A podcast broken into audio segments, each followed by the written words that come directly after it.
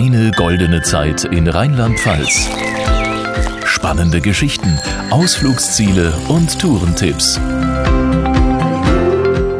Pia Hoffmann hier. Herzlich willkommen zu einer ganz besonderen Episode des Rheinland-Pfalz-Podcasts.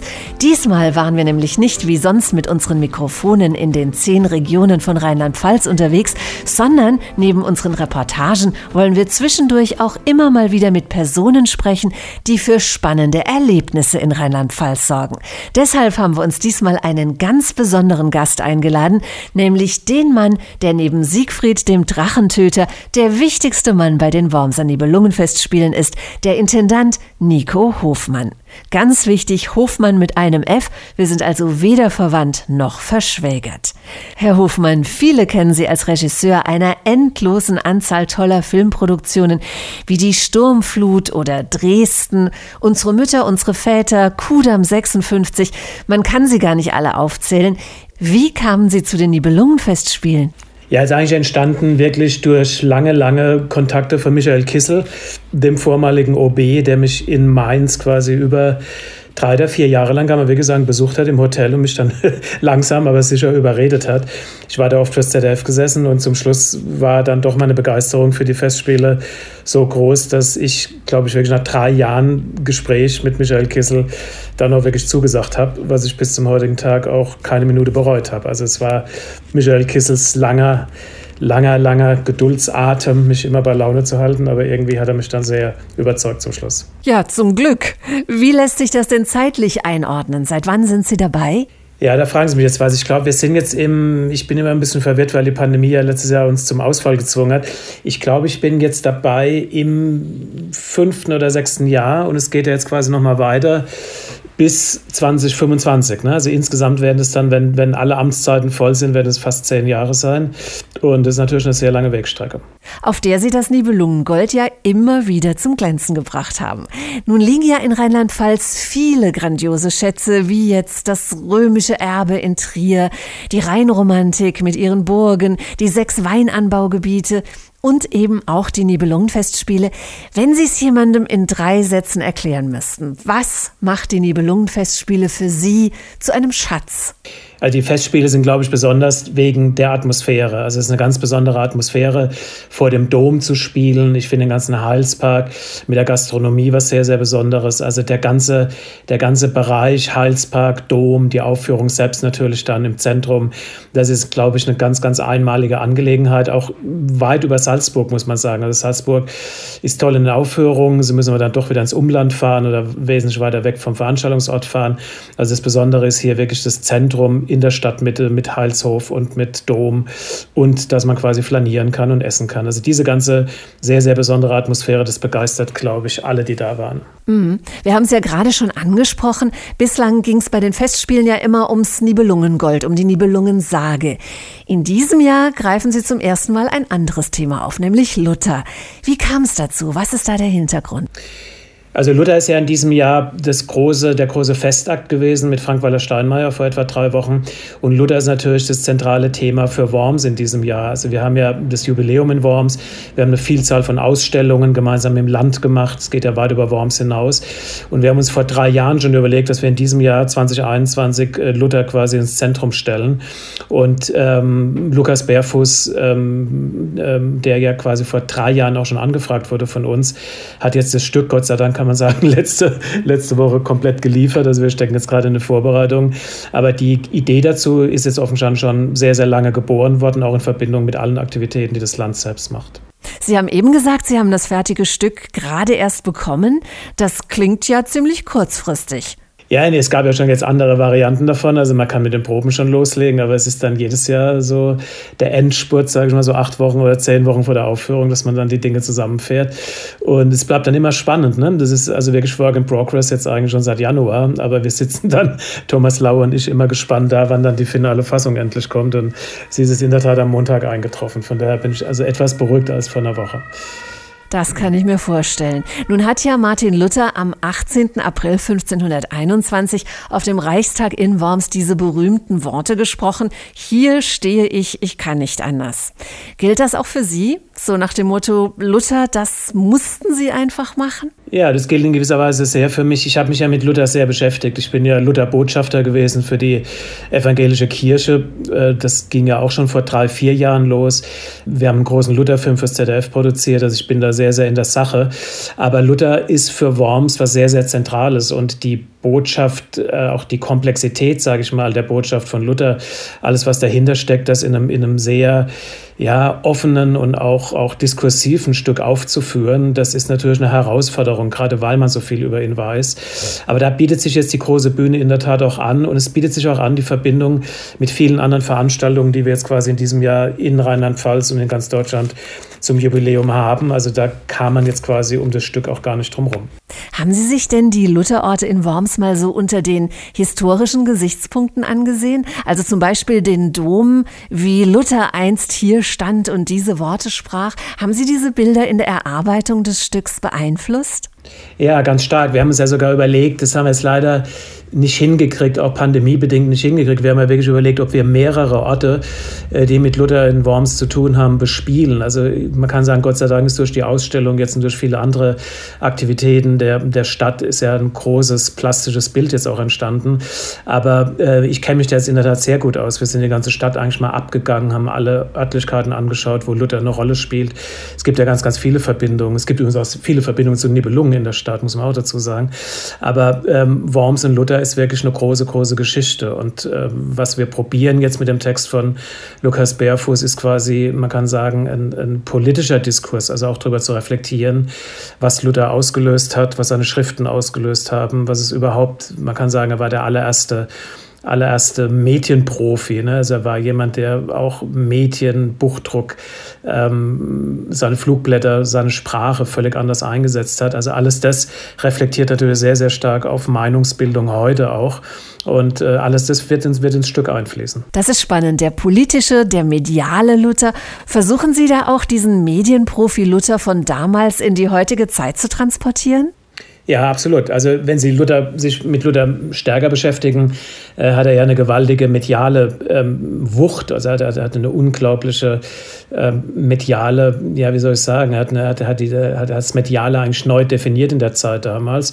Und das ist schon ein Thema, was Sie dann in so einem Stück auch reflektieren müssen. Also es ist ja nicht nur die, die Glaubensthesen, äh, nicht nur der eigene Wille, also der, der Wille zur eigenen Haltung auch. Es hat sehr, sehr viel zu tun, wie die Haltung dann auch ähm, transportiert wurde. Und in Zeiten von Instagram und und Facebook und all den Debatten, die wir jetzt im Social-Media-Bereich gerade bei der Meinungsbildung während der Pandemie hatten, ähm, sind viele Dinge, die bei Luther zu lernen waren oder zu sehen waren, äh, passen da für mich sehr, sehr authentisch in die aktuelle Debatte auch rein. Ein mediales Thema also, aber vor allem natürlich ein religiöses Thema. War es denn schwierig für Sie, sich an ein religiöses Thema zu wagen? Offenstand gar nicht. Also ich bin ja wirklich sehr, sehr treu in meiner Kirche. Ich bin, bin, bin gerne Protestant und bin auch ähm, sehr, sehr aktiv. Also ich habe äh, hab Predigten gemacht ähm, in, der, in der Landeskirche in ähm, Hessen-Nassau und ich habe äh, früher Schulgottesdienste gemacht. Ich habe, wie gesagt, Lutherbotschafter gemacht für die evangelische Kirche. Also ich bin, bin, bin sehr gläubig und ich habe auch zu Luther eine klare Haltung. Also es geht, geht sehr stark natürlich auch um, um, wie man seiner eigenen Haltung, seiner eigenen Meinung, seinem eigenen Glauben auch treu bleibt. Das hat in Zeiten wie diesen hat es eine, eine ganz aktuelle Komponente für mich. Also ich kann da sehr, sehr viel drüber reflektieren. Ich denke, das Stück von Bärfuß wird wesentlich politischer werden, weil Lukas Bärfuß sich ähm, ich habe es ja nun auch gelesen, also aus einer, aus, einer, aus, einer, aus einer durchaus kritischen Distanz annähert. Wir werden übrigens auch bei dem, bei dem Festakt äh, auch nochmal ganz, ganz stark das Thema Antisemitismus und Luther in den Fokus gerückt. Äh, auch beide Vertreter der Kirchen haben das nochmal betont. Also das sind alles Dinge, Luther ist ein ambivalenter Charakter und diese Ambivalenz äh, hat sehr, sehr viel zu tun mit eigener Haltung, mit der damaligen Zeit. Aber darüber zu reflektieren, macht es natürlich jetzt in diesem Jahr sehr spannend. Spannend auf vielen Ebenen. Gibt es denn bei der Lutheraufführung sowas wie eine Message? Ja, das ist mir, glaube ich, jetzt zu, zu einfach gedacht. Ich würde sagen, die Welt ist kompliziert genug.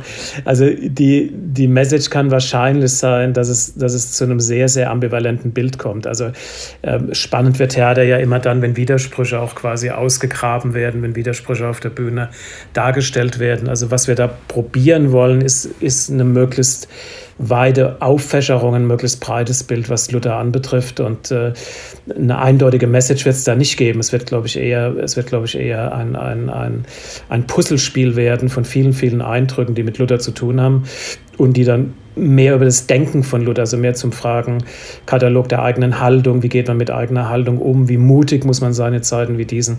Also in diese Richtung steuert das Stück.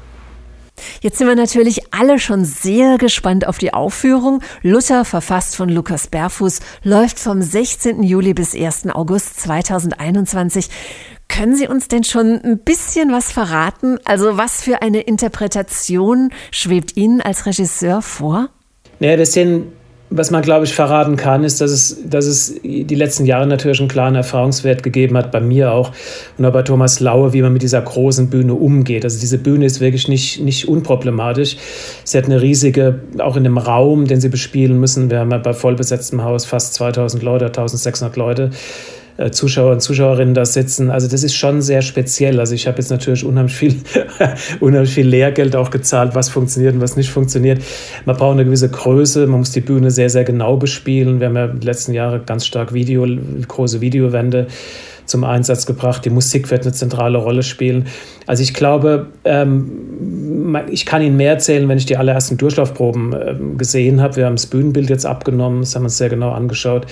Ähm, es wird, glaube ich, eine sehr spannende Inszenierung, weil wir mit unserer ungarischen Regisseurin, die in Ungarn ein wirklicher Topstar ist unter den, unter den äh, Regisseurinnen dort, äh, ich glaube, dass es ein sehr eigenwilliger und sehr politischer Ansatz werden wird. Also ich äh, denke, es wird ein großes Spektakel mit allem, was dazugehört, um die Bühne zu bedienen, aber politisch wird es ganz sicher auch, weil wenn Sie auch die Theatersituation in Ungarn nehmen, noch die Situation der Kunst in Ungarn, das hat auch wiederum sehr, sehr viel zu tun, wie man mit Meinung, mit Meinungsvielfalt umgeht.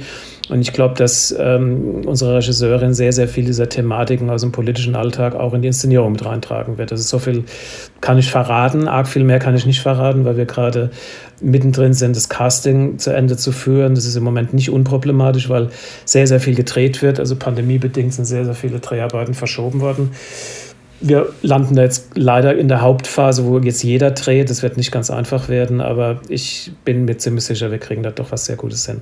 Da drücken wir Ihnen natürlich die Daumen. Wie kamen Sie denn auf die Idee, eine ungarische Regisseurin einzusetzen? Das ist eigentlich ein Wunsch äh, von Thomas Lauer und mir schon seit längerem gewesen. Im Grunde genommen wollen wir das europäisieren. Also wir wollen eigentlich wegkommen von dem nur deutschen Blick auf die Nibelungen. Also die Nibelungen spielen in anderen Ländern ja auch eine ganz zentrale Rolle.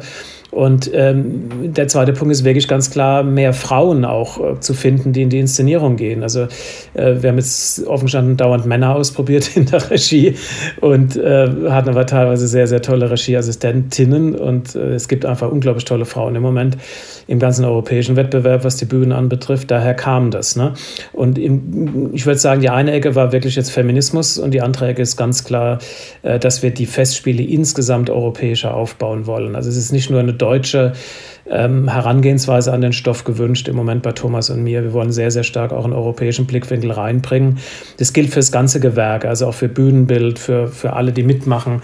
Also werden auch schon dänische, schwedische und aus ganz anderen Ländern, europäischen Ländern Mitarbeitende ähm, bei den Festspielen jetzt die letzten fünf Jahre gehabt, aber im Grunde genommen wollen wir das auch auf die, auf die Regie ausdehnen.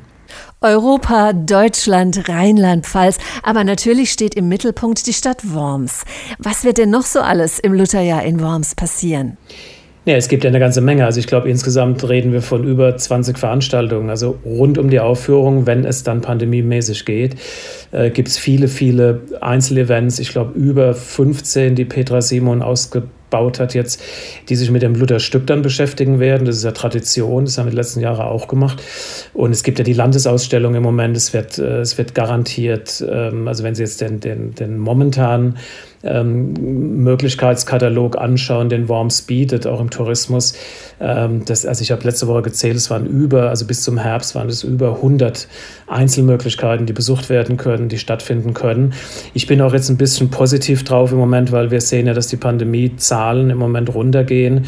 Äh, Tourismus in Bayern hat jetzt wieder geöffnet. Also ich hatte gerade mit Malu Dreier letzte Woche nochmal Kontakt. Also wir wünschen und hoffen uns sehr, dass jetzt quasi ab Mitte Juli sich das etwas doch lockert, weil ähm, es macht gerade in dem, in dem kompakten Angebot, was wir alles anbieten, macht es natürlich Sinn, dass wir auch, auch viele, viele Menschen erreichen. Also, es wird viel geboten. Das Lutherjahr wird also ein weiteres Prunkstück in der Schatzkammer Rheinland-Pfalz.